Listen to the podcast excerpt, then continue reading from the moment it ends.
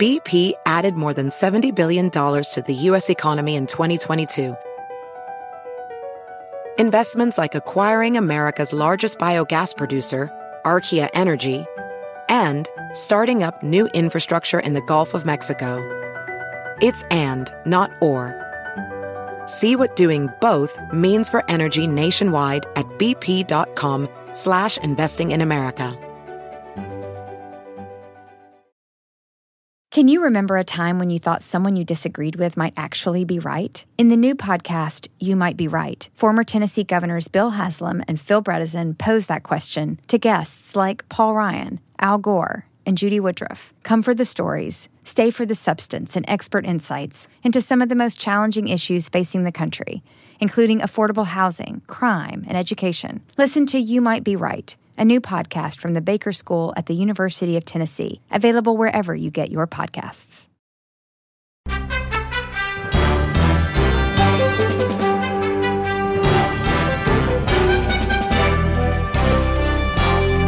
Hola, ¿cómo estás? Soy Fernando Espuelas desde Washington, muy buenas tardes y gracias por acompañarme.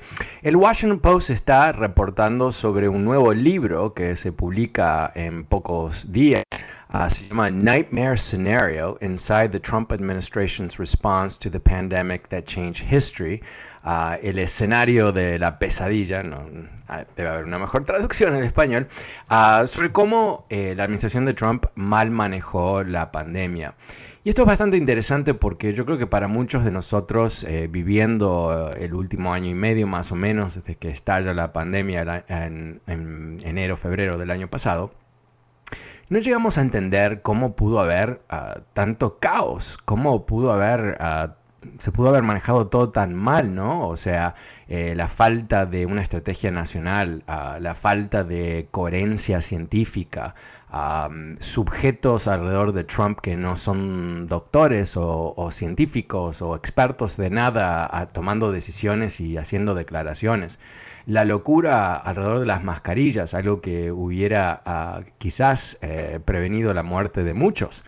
En fin, ah, una cantidad de cosas que por supuesto eh, estamos ahora ah, levemente recuperándonos. Obviamente la tasa de, infección ha bajado mucho con las vacunas. Todavía hay grandes retos para emerger en la en la, situación post pandemia, pero en fin, eh, las cosas han mejorado muchísimo y quizás es un buen momento para reflexionar qué pasa cuando tu gobierno está manejado por un idiota, ¿no? Eso yo creo que eh, es fundamental. Eh, porque aquí, más allá ¿no? de lo que parecía desde afuera, que Trump estaba improvisando, que no, tenía un, objetivo político 100%, no era un objetivo de salud pública, no era un objetivo de superar la pandemia para que la gente no se muera, sino que su objetivo era 100% crear condiciones o mantener condiciones para su propia reelección.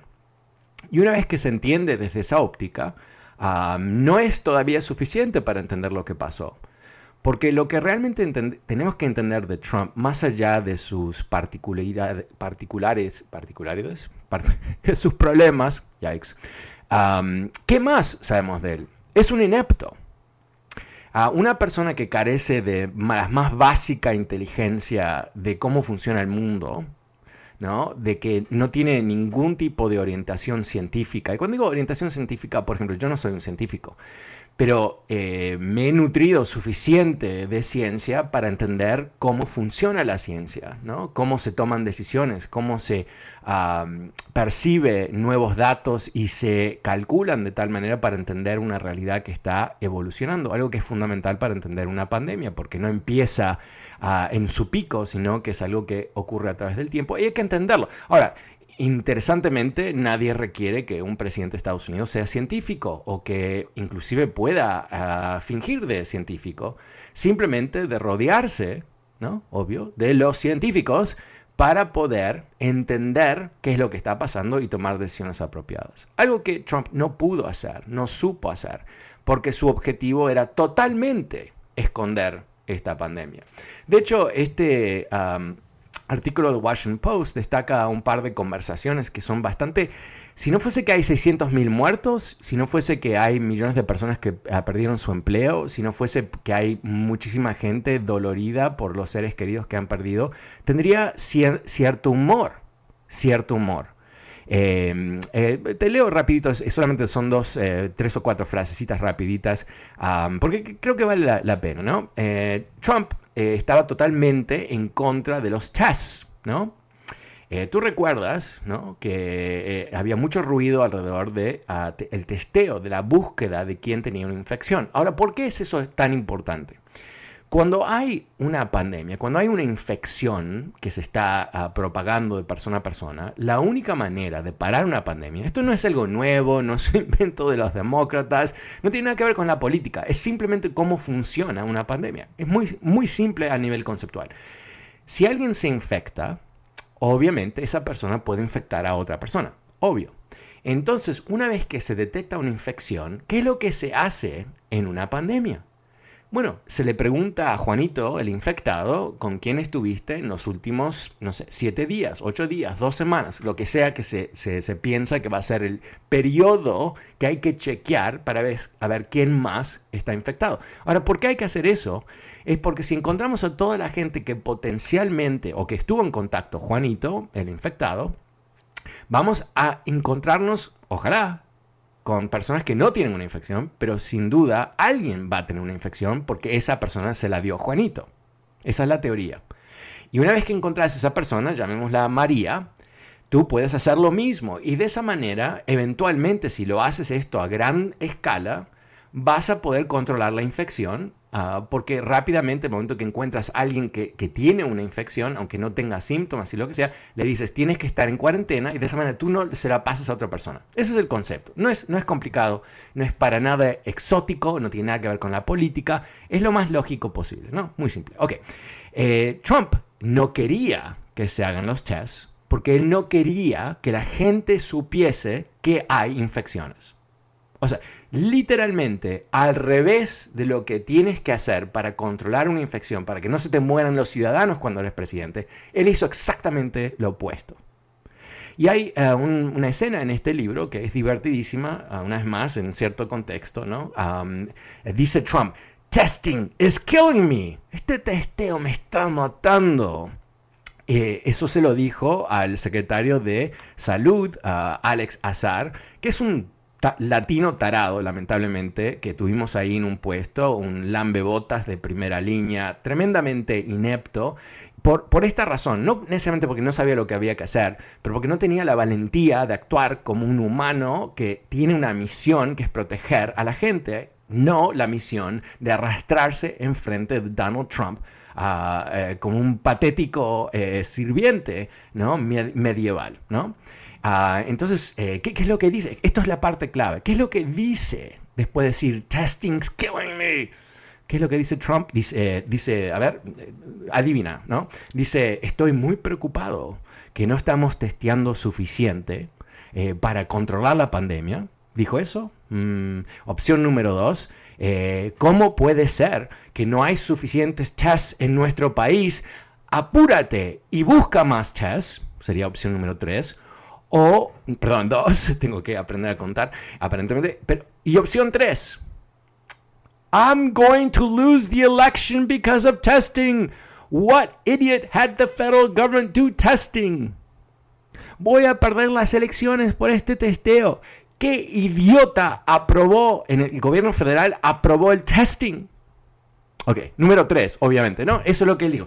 No, no, no preocupado para nada, para nada, para nada sobre las vidas de los humanos bajo su cargo, para nada sobre el futuro del país, no, sobre él mismo, narcisista, sobre él mismo. Pero encima, encima, la ignorancia ah, titánica de este ah, sujeto, ¿no? Eh, no entender, porque se, se, lo explicaron, ¿cuántas veces se lo tuvieron que explicar? Y sabes que si tú eres presidente de Estados Unidos y no entiendes algo, hay eh, aproximadamente 300 ah, millones de estadounidenses que tú puedes llamar para informarte bien, porque tu objetivo es entender bien las cosas. Esto es tan básico de una persona normal, ¿verdad? ¿no? O sea, yo no sé algo, de lo cual es infinito, y cuando quiero informarme sobre algo, busco la mejor información. Y si, todavía no lo entiendo, busco más información, ¿verdad? Esto es muy simple. Ahora, imagínate ser presidente de Estados Unidos, estás en tu eh, Casa Blanca, tú puedes recibir los máximos expertos del planeta Tierra que te van a dar la mejor información disponible para que tú eres, te conviertas en, en la persona más inteligente del mundo sobre este tema. Y este idiota no lo hizo. Cuando digo idiota, no, eh, me, suena mal esa palabra cuando sale de mi boca porque suena un poquito, bueno, medio grosero y es muy leve, muy leve porque suena un poquito irónico. Pero ¿qué le llamas a un, un líder político que con toda esa abundancia de información objetiva, importantísima, clave para tomar buenas decisiones para el país, no la buscas o la rechazas directamente? O te rodeas de tarados que no te corrigen cuando tú dices tanta estupidez, como que el problema es el testing. ¿no? O sea, es tan básico. Ahora, lo cómico de todo esto es que cuando Trump dice, I'm going to lose the election because of testing. What idiot had the federal government do the testing? O sea, ¿quién fue el idiota que aprobó esto? y el secretario de salud, Azar, dice, uh, do you mean Jared? Ah, um, ok, ah, obviamente eh, el suegro de Jared es Donald Trump. Así que aparentemente, si tú pones a tu idiota yerno que nunca ha manejado nada más allá de un edificio con alquileres a cargo de Estados Unidos, vas a tener problemas. Hmm. Pero eh, esto no fue un problema de Jared, ¿no? Que Jared estuviese buscando testeo es lo más inteligente que hicieron. Eh, la problemática es que Trump paró ese proceso, no incentivó la creación de esos testeos, no, no, no creó esas, esos mecanismos de control. Y después, por supuesto, acordémonos ¿no? del, circo de mentiras alrededor de las mascarillas y, hacer creer que usar mascarillas era un acto político y todo el resto. ¿no? Una vez más, eh, no sé si es un idiota, pero ¿qué, le dices? ¿Cómo le llamas? ¿Cómo ah, identificas a un individuo que con toda la información del mundo, la mejor información del mundo, poder haberse rodeado con los mejores, los mejores individuos, se rodea con gente sin capacidad? Y te doy otro ejemplo. Te doy otro ejemplo. Ahora, el asesor principal para este, tema ah, hubiera sido Anthony Fauci, el doctor Fauci. Ahora, ¿por qué? El doctor Fauci tiene aproximadamente 45 años de experiencia en esto y ha luchado en contra de pandemias en muchas, muchas ocasiones. No es un demócrata, no es un republicano, empezó su carrera bajo Reagan y ha trabajado para todo presidente desde entonces. Es el máximo experto del mundo, ¿eh? no es el número dos, es número uno. ¿Y sabes para quién trabajaba en ese momento? Para Donald Trump. Entonces uno dice, ok, wow, eh, esto me va a funcionar bien, porque si yo tengo a Fauci y Fauci tiene otro equipo y todo el resto, y con, con Fauci yo lo pongo enfrente de todo esto, y Fauci va a tomar las decisiones apropiadas basado en el mejor conocimiento científico. Y de esa manera nos escapamos de un problema que solamente tiene una solución científica, no tiene una solución de voluntad, de ideología, de partido, de me gusta, no me gusta. Es una solución científica. ¿Ok? ¿Qué hace eh, Donald Trump? Eh, en su momento, después de todos esos shows que él hizo, ¿recuerdas? Esas, conferencias de prensa que honestamente eh, al nivel televisivo, muy buena televisión, muy buena tele, Donaldcito. ¿Por qué? Porque era una payasada, ¿no? Ahí estaba el presidente recomendando que nos inyectemos con cloro. Oh, ok, Ajá. Ah, ahí estaba el presidente una vez, o dos, o tres, o cinco veces, recomendando medicamentos, ¿recuerdas? Hydrochloroquine. ¿Recuerdas eso? Que, se comprobó que no solamente no ayuda con el virus, pero que puede matar a ciertos pacientes porque es una droga que tiene otro uso que no es este. Ok. Pero ahí estaba el presidente, eh, no sé, una vez más, le decimos idiota, que eh, recomendando eh, medicamentos, no es doctor, no estaba aprobado por el gobierno, no estaba inclusive recomendado por los doctores. Ok.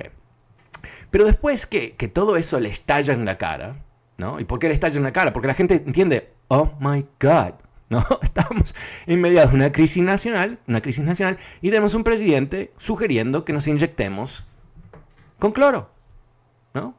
Eh, eso provocó una especie de pánico en el país, una, caída brusca del, inclusive de sus bajos niveles de aprobación, eh, todo tipo de, disturbios, no, digo en las calles, ¿no? pero de gente completamente aterrorizada. Entonces, ¿qué hace? No lo puede echar a Fauci, es muy difícil echar a Fauci. Ah, entonces se encuentra con un doctor, un radiólogo, radiólogo se dice, radio X, ¿no? Scott Atlas. Este doctor que no es experto en pandemias, no es eh, experto en enfermedades de infecciones, no es experto inclusive en salud pública, que es todo una estructura, es todo un mecanismo, es todo un mundo, ¿no? Pero ¿qué es lo que él dice? Que no, no, las máscaras no son necesarias, no son necesarias. Que lo mejor que se puede hacer, este es el concepto del radiólogo, es dejar que toda la gente se infecte. y bueno, algunos se van a morir, ¿no? Ah, pero los que no se mueran, no se mueren. Y esa es la mejor manera de hacer todo esto. O sea, eh, sacrifiquemos cientos de miles de personas o millones de personas para que el resto estemos bien y no tengamos que cerrar la economía. Entonces, ¿qué hace Donald Trump? Ya no atiende a Fauci, lo ignora, no habla con él, no hay reuniones, no, el, el consejo que se estaba reuniendo para coordinar esta política, que quizás es lo mejor que pudo haber pasado, es que no se reunió más. Eh, termina con eh, un, ah, bueno, eh, un cero, ¿no? No hacen nada, inclusive hay un momento donde se, descubre que hay una droga que se llama Remesiden, creo que lo estoy diciendo bien, ah, que, puede ayudar a una, persona con infección. ¿Y, qué es lo que, que hacen? Lo mandan a hospitales diferentes, hospitales que ni tienen la capacidad de guardar ese medicamento que necesita condiciones especiales. Eh, caos, caos, caos, caos. Entonces ahí tenemos eh, el presidente asesorándose por un, doctor, que es un doctor real, pero no es un doctor que sabe sobre esto, que tiene una teoría. Esa teoría puede resultar en la muerte de millones de personas. Pero esto es lo que quiere hacer el presidente, porque para él lo más importante, recordemos lo que le dice él al secretario Aznar, I'm going to lose the election. ¿No? Eso es lo que a él le preocupa. Ahora, eh, tenemos que entender esto. El costo para una sociedad de elegir un inepto es tremendo, es tremendo.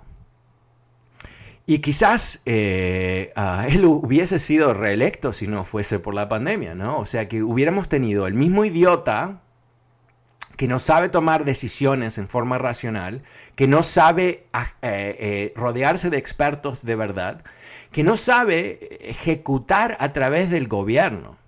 Porque una de las cosas que surge de este, de este libro es el concepto de que él estaba constantemente estorbando a los expertos que estaban tratando de resolver el tema, buscando soluciones, entender el problema, con sus tweets y con sus mañas y con sus declaraciones completamente estúpidas, donde si lo dice el presidente, el gobierno lo tiene que hacer. Entonces esta gente haciendo estupideces con hydrochloroquine, que tuvieron que aprobarlo en forma de emergencia porque él lo dictó, algo que no se hace. Eh, él intentó echar a diferentes ejecutivos del gobierno federal porque habían qué, habían qué, ¿cuál fue su crimen? Permitieron, ¿recuerdas que había un crucero en uh, Oakland? que tenía a, estadounidenses, ciudadanos de este país, con infecciones, y Trump no quería que el barco eh, entrara al puerto. Y, tú, y bueno, pero la gente que maneja el gobierno dijo, no, es nuestro deber, son ciudadanos, tenemos que, darles atención médica. Es lo más básico del mundo. Pero Trump no quería, porque no quería que subiesen a las estadísticas de cuánta gente estaba infectada. Las estadísticas. ¿Le importaba si se iban a morir sus ciudadanos? No. Y, por última, eh, eh, eh, sugirió mandarlos a Guantánamo. No le invento esto. Su gran idea para, para evitar que la gente entre al país era mandarlos a Guantánamo, a una cárcel. Te estoy contando sobre este nuevo ah, jugoso libro publicado, eh, bueno, se está por publicar, mejor dicho, en un artículo en el Washington Post, ah, eh, da una reseña de lo que reporta este libro, ah, mostrando que eh, lamentablemente las muertes gigantescas, el desastre nacional del COVID, Ah, realmente eh, pudo haber sido evitado, realmente se pudieron haber tomado acciones ah, coherentes, inteligentes, científicas para controlar a la pandemia, pero eh, realmente eh, la administración de Trump era una especie de circo de, entre cínicos, idiotas, anticientíficos, uh, improvisados y todos coronados por el, emperador de los bobos, ¿no? Porque ah, al fin y al cabo, un presidente de Estados Unidos frente a una crisis sanitaria, ¿no? Frente a algo que es técnico, por definición, no es una crisis política, es técnica. ¿Se rodea de quién? De técnicos que toman ah, las mejores decisiones posibles y que eh, de alguna manera eh, pueden asegurar a buen puerto porque saben lo que están haciendo. Bueno, ¿cómo lo ves tú? ¿Te parece que esto es un dictamen ah, justo o no justo? ¿Quieres defender al Donaldcito o, tienes otro punto de vista, bueno, llámame, el número es 844-410-1020. También recordándote que este programa está disponible a través de podcast, totalmente gratis. Te puedes suscribir a través de fernandoespuelas.com, también Spotify y Apple Podcast. Pero ahora vamos a ir a las líneas una vez más. El número es 844-410-1020. Llámame para participar. Empezamos la tarde con Frank. Hola Frank, ¿cómo estás? Buenas tardes. ¿Cómo lo ves tú? Hola Fernando, ¿cómo estás? Mucho gusto. Eh, estoy, este, después de estos uh, más de un poquito más de 100 días, eh, estoy viendo pues cómo esta nueva administración realmente está haciendo. No sé si está, no sé si se está saliendo un poquito de, de los límites, pero yo creo que está tratando de, de nuevamente vender una nueva imagen al mundo este país. Eh, y referente al, al, punto que toca sobre Donald Trump, el, el trompetita, yo, yo le digo el trompetita, porque la verdad que en muchas, ah, en muchas este, ideas o, o, calificativos que le das, la verdad de que te quedas corto, te, quedas corto, este, Fernando, porque realmente un país eh, como es este, los Estados Unidos, haber tenido que elegir uh, el... Ah, eh, una gran mayoría, incluyendo hispanos, hispanos, es una cosa increíble. Ah, tal vez este tuvo mucho que ver la parte, este, ah, la parte de las iglesias cristianas, porque supuestamente, Sin duda. Eh, eh, que el Partido Demócrata aceptaba o, era parte de, de que de que estaban a favor del, del, del, aborto. Entonces mucha gente por no ilustrarse, leer muy bien, eh, fueron a votar hispanos. Y ahí me consta bien de que fueron hispanos, pero la verdad de que este señor que finalmente eh, empezó con mentiras y terminó eh, este, influenciando mentiras a todo un pueblo, que tontamente, que tontamente, yo no sé si tendrá cerebro esa gente que que eh, una muestra de ello es cuando la invasión al Capitolio. O sea, ¿dónde están mis principios? Yo puedo seguir a un, a una, a un líder, pero un líder como este que no, que no tiene ni pies, ni cabeza, ni, ni nada. Es un, es un eh, es una marioneta este frente a mm. cualquier otro presidente que ha podido gobernar este país. No, pero, eh, mira, ah, tuvimos una indicación bastante interesante, ah, creo que fue ayer, en el Washington Post uh, hubo un artículo eh, sobre algunas de las personas que han sido arrestadas por, esa invasión del Capitolio. Y interesantemente hay una abogada aquí en Washington que representa muchas de estas uh, personas y ha sido nombrada como abogada para representarlos por la corte porque esas personas no tienen uh, los recursos para pagar sus propios abogados y eso le da a ella cierta flexibilidad para actuar en una forma que quizás otros abogados no actuarían. ¿Y qué es lo que ha hecho? Ella ha descubierto que eh, mucha de la gente que participó en esa manifestación no es que son bobas, es que son ignorantes de este país. No, no, no saben la historia. O sea, suena absurdo, eh, pero no saben la historia del país, no entienden cómo funciona la democracia, no entienden cómo funcionan las elecciones, no saben sobre la constitución, no saben eh, un sinfín de cosas que los llevó a actuar en una forma ilegal. Ah, no es una excusa, pero nos dice muchísimo sobre las personas que eh, Trump pudo atraer a su movimiento, que no eran los tradicionales republicanos, sino gente que casi no tenían partido o estaban perdidos o quizás votaban por eh, reflejo, ¿no? por, por tradición o lo que sea que él pudo atraerlos con esta gran mentira de que te están robando el país, que los demócratas quieren reemplazarte con, con latinos, con ah, inmigrantes de África, de Asia y todo el resto. Eh, no podemos eh, eh, escaparnos de la realidad de este país que con toda su brillantez también tiene cosas muy estúpidas. Uno de ellos es que el nivel de tu educación depende, la calidad, tu nivel, la calidad depende completamente en donde tú vives. Y si tú vives en un lugar, en Arkansas, donde las escuelas han sido malas desde el siglo XVII, y, no enseñan historia bien y lo que enseñan son mentiras para encubrir la esclavitud y, el Confederacy y todas las otras uh, macanas que, se, que, llevaron a cabo eh, esta aristocracia sureña en este país, eh, no nos debe sorprender que no saben lo que está ocurriendo. Yo recuerdo eh, a ver, ¿cuál era la frase? Trump dijo algo y nos reímos todos. ¡Ja, Trump, qué bobo que es. El, ah, no sé si era una pregunta, esto estoy hablando del, 2016 quizás.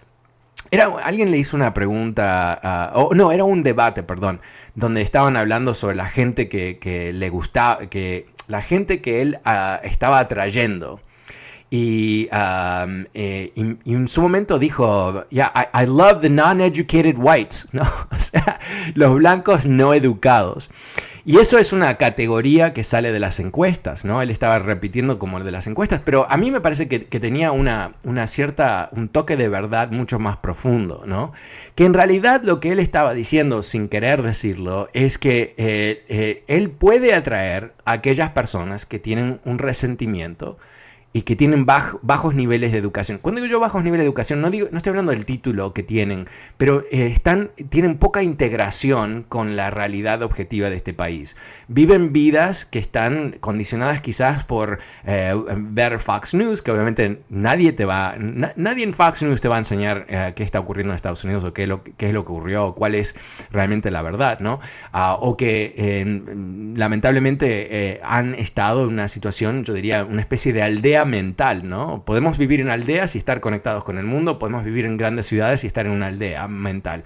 Y creo que eso también es lo que está en juego aquí. La ignorancia, como, como una especie de, campo, es un campo fértil, ¿no? Ah, porque la ignorancia, ¿qué es? Es falta de información.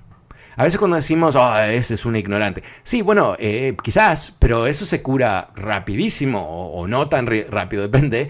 Pero eh, ¿con qué? Con información, Entonces, pero caso contrario, si tú quieres eh, eh, suplir esa necesidad de información con mala información, también eso va a aprender, porque no hay contexto.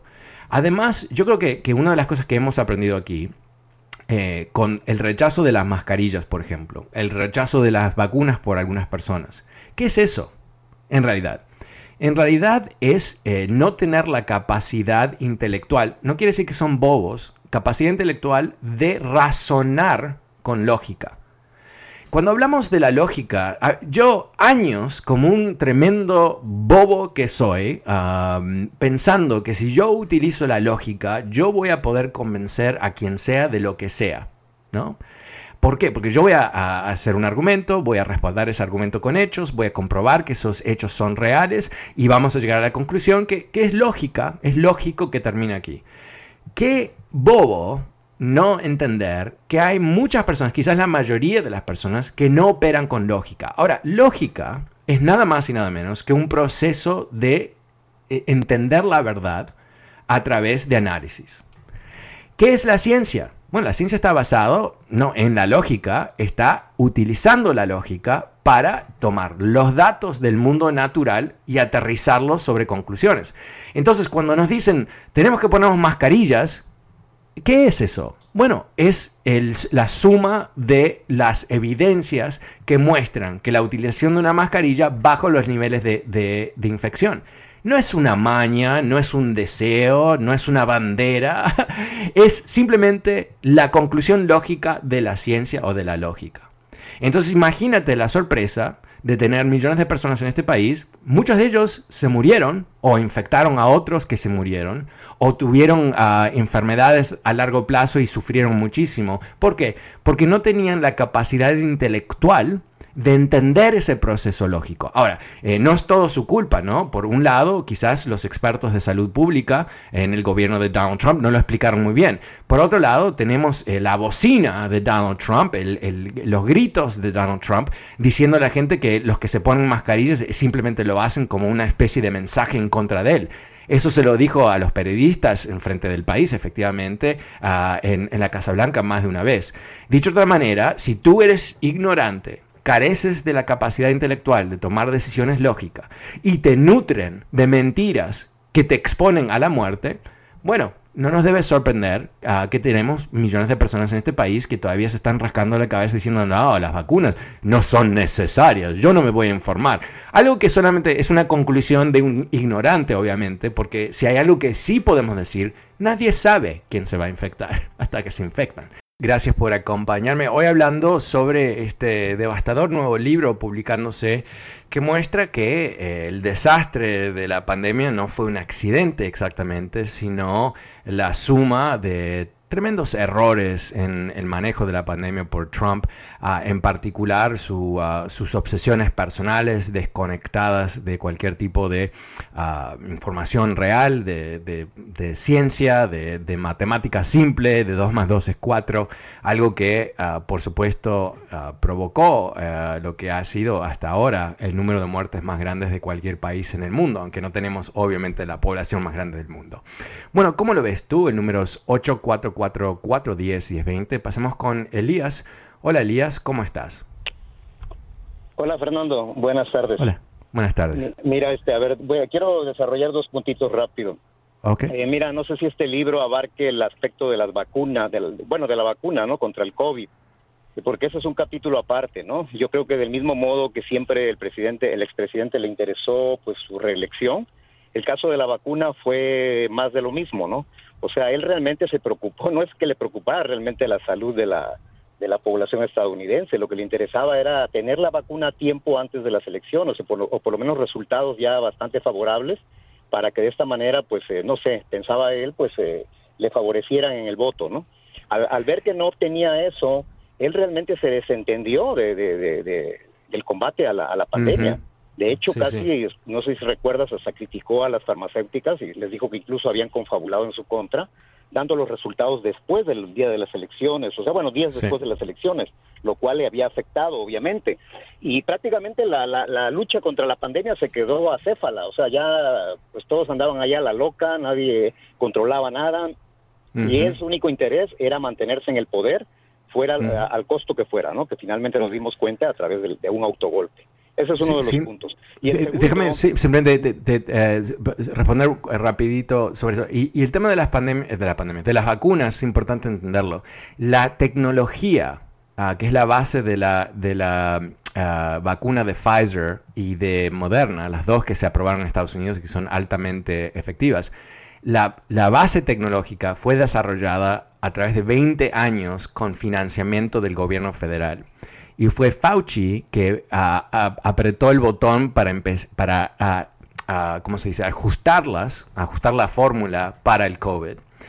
Dicho de manera que obviamente hay que darle cierto mérito a la administración, no a Trump, Trump no hizo nada de esto, fueron gente en su entorno que decidió vamos a darle dinero a las farmacéuticas que tomen la tecnología desarrollada por el gobierno y que la apliquen a las a las vacunas. Y el desarrollo de las vacunas, a la diferencia de lo que piensa Trump, no sé, él piensa que él lo hizo, fueron científicos que hicieron eso, ¿no? O sea, que para, ser claro, ¿no? él no hizo nada eh, extraordinario por encima de lo que ya se estaba haciendo y que se tenía que hacer.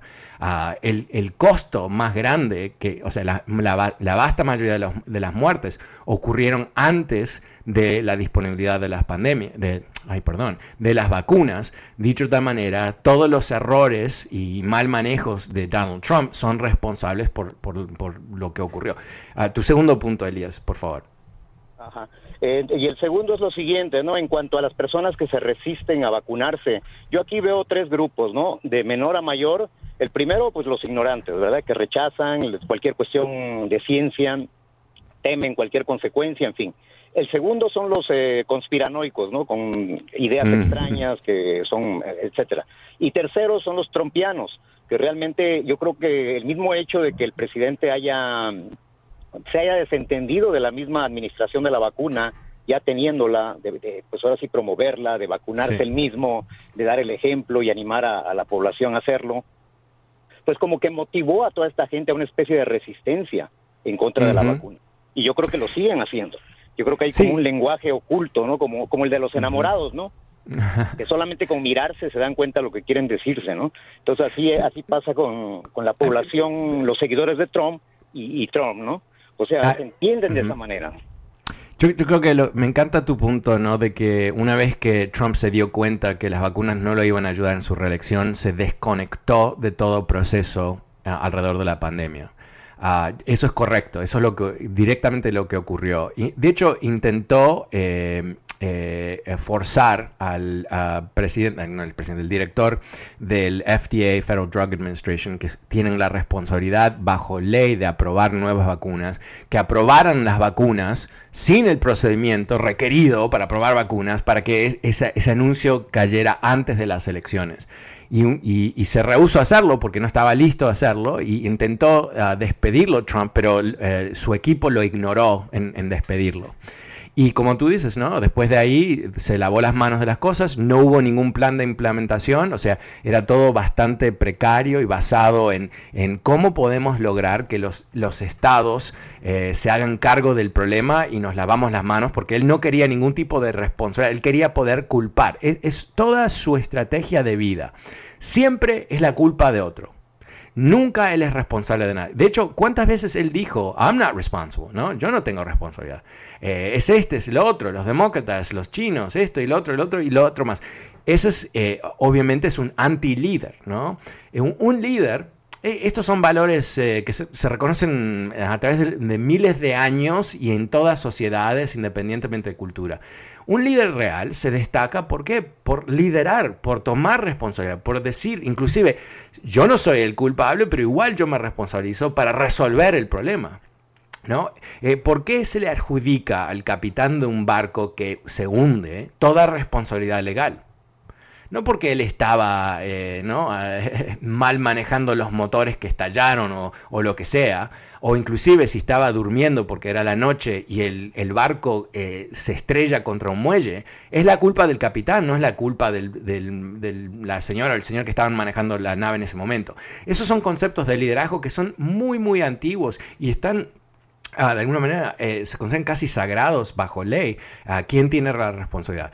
¿Cómo podemos eh, imaginarnos un presidente de Estados Unidos que declaró que él no era responsable, ¿no? Y, y hay tantos defectos en, este, este individuo. Eh, en este caso en particular, más allá de ser un molesto, más allá de ser un corrupto, más allá de robar, más allá de esas cosas, mató cientos de miles de personas, ¿no? Y, yo creo que las personas que lo siguen apoyando, que piensan que hizo bien y que piensan que él sería un excelente presidente una vez más, eh, están eh, viviendo una fantasía, ¿no? ¿no? Están adecuando su punto de vista con la realidad. Y esto no es un tema de opiniones. Si tú tienes un presidente que se ha demostrado ser eh, malévolo, uh, en, el, en, el, mejor de los casos, ¿no? Inepto, o quizás inepto es mejor que malévolo, no sé, y, y, lo sigues respaldando, eh, otra cosa es decir, no, me gustaron sus ideas, ok, uh, eso sí es una opinión, y ahora voy a apoyar a, no sé, a, el gobernador de la Florida, que se parece muchísimo a, a Trump, pero con un, un, tan más natural, no sé. Uh, muchas gracias, Elías. El número es 844-410-1020. Eh, pasemos con Rolando. Hola, Rolando, ¿cómo te va? Ah, buenas tardes, Fernando. Hola. Que estaba hablando de libros, uh, me gustaría si usted me gustaría preguntarle si usted ha escuchado de un libro que se llama Caballo de Troya, de un escritor a, a, a, a español, JJ Benítez. Eh, conozco el concepto de caballo de Troya, eh, es una metáfora, pero no, no, conozco el libro. Ok, yo también, cuando vi el, el título del libro, yo pensé que se iba a tratar de, de, de usted sabe, de la guerra de los Sí. Cuando metieron el caballo a, a- Entre, en- sí, sí. Entre los griegos y los troyanos. Sí, exacto. Entonces, no, fue todo diferente cuando lo leí. Supuestamente este libro es de dos astronautas de la NASA. Supuestamente es un diario, de acuerdo con el con el, el escritor a, a- a JJ Benítez, que es un escritor ah, investigador, investigativo. Y Ajá. supuestamente es de dos pilotos de la NASA, dos, dos astronautas de la NASA que en los años 70, en los años 68, 70, supuestamente dicen que dejaron, ellos dejaron, esto supuestamente es un diario de ellos, de 14 mil Oh, ok, ¿qué, qué es lo que te nos, aterrízalo? ¿Qué es lo que dicen? Me gustaría que usted, me gustaría que usted lo leyera porque me interesa su, su, ah, su opinión. Es supuestamente de encontraron la manera de viajar al pasado, pues, inventaron una nave. El- Oh, ok, el- yo, yo creo que este- nos estás contando eh, sobre un- un- una novela, ¿no? Un, un trabajo de ficción. Eh, Totalmente eh, de acuerdo con el con el, con el ok. escritor. Eh, Él no lo escribió, supuestamente él dice que es un diario, que nada más lo está lo está publicando el diario como eh, Ajá. a ellos llegaron estos dos pilotos de la NASA. Eh, eh, por lo que yo entiendo de la física, cómo eh, funciona el, el tiempo, no, no puedes viajar al pasado. Lo, que, lo que sí puede haber, hay, la, la teoría de Einstein de relatividad ah, dice que, ay Dios mío, apenas lo puedo explicar en inglés, no sé si lo puedo traducir acá en vivo, pero efectivamente, ¿qué es lo que ocurre? Vamos a decir, eh, eh, el experimento clásico que, que- que se describe es el siguiente. Hay dos hermanos, ah, son ah, gemelos. Ah, un hermano se queda en la Tierra. El otro hermano viaja, esto es teórico porque nadie lo puede hacer, a casi a la, velo- a la velocidad de, de la luz y vuelve. Cuando, esto es complicadísimo, el- cuando vuelve el gemelo que estaba en el espacio, él va a ser más joven cronológicamente que el, el, ah, hermano que se quedó en la Tierra. Y la razón por eso, a ver si lo puedo ah, visualizar, es que el tiempo es relativo a tu posición y tu velocidad en el universo. Que es un bochón ese concepto, ¿no? Eh, entonces, en ese sentido, de alguna manera, eh, hay una transferencia de tiempos en, en el espacio.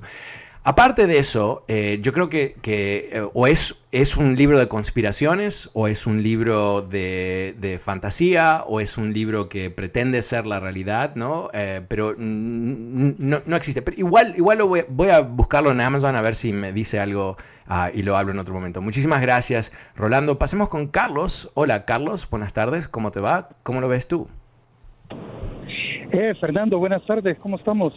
Bien, gracias. ¿Y tú?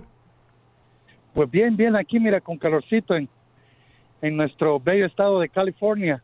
Qué lindo. Y este, sí, fíjate que ah, nomás para secundar lo que estabas diciendo o el ejemplo que pusiste del capitán y el barco, ¿verdad? Acuérdate que se dice que eh, el capitán es el último que abandona el barco.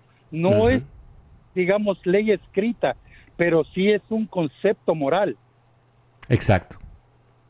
Yo creo, que es, es- yo creo que es ley escrita, es la, la- la ley marítima, ah, Law of the Sea, ah, le da al Ah, capitán ok. cierto, ciertos, sí, pero en fin, pero ah, siga con tu, sigue con tu punto, por favor.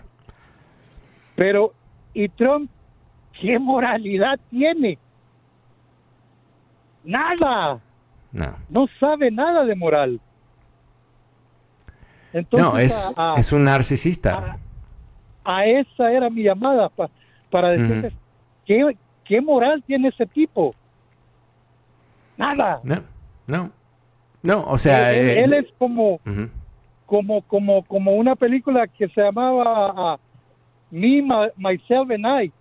Solo soy yo, yo, yo.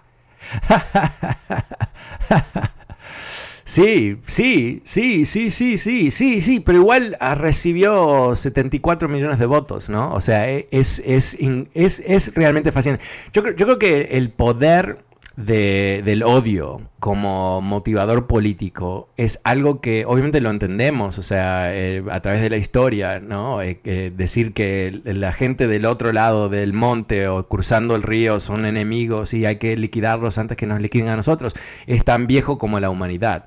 Ah, pero lo que no, yo por lo menos no estaba preparado a que 74 millones de votantes de Estados Unidos, que habían vivido la misma pandemia que yo viví, que habían vivido eh, el descontrol, el caos, la violencia verbal, la estupidez internacional, el, el, proceso de chuparle las medias constantemente al señor Putin y todo eso, que lo iban a rechazar. Por supuesto entendía que siempre él iba a tener apoyo, que inclusive, eh, ¿no? Eh, siempre en este país ha habido un tercio de la gente que, eh, bueno, viven de una forma muy diferente, tienen un concepto del mundo muy diferente, pero igual, ¿no? mucha gente lo apoyó. Y yo creo que no, nunca podemos...